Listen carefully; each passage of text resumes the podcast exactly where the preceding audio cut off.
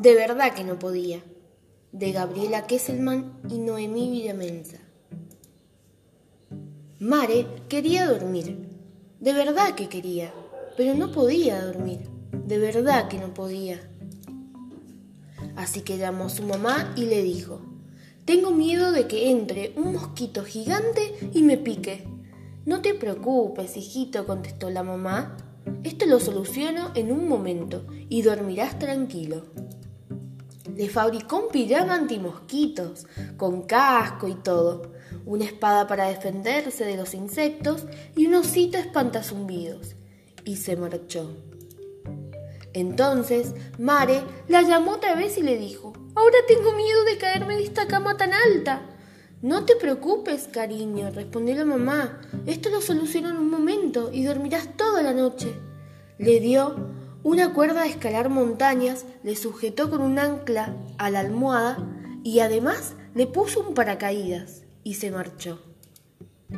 Al rato, Mare volvió a llamar a su mamá y le dijo, es que ahora tengo miedo de que se derrita la luna y el mundo se quede oscuro.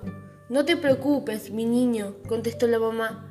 Esto lo soluciono en un momento y dormirás como un lirón le dio unas gafas con cristales luminosos y envió una carta a la luna que decía, Luna, ni se te ocurra hacer tonterías, como derretirte y eso.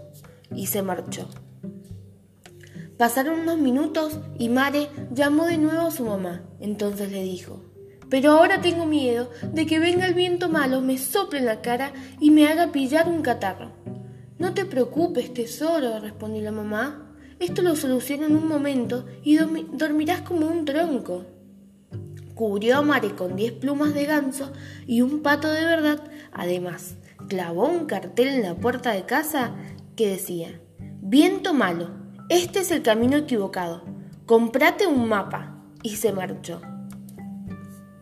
Total, que Mare llamó a su mamá una vez más y le dijo, es que tengo miedo de todo, no te preocupes, mi amor, contestó la mamá. Esto lo soluciono en un momento y seguro que te dormirás hasta mañana.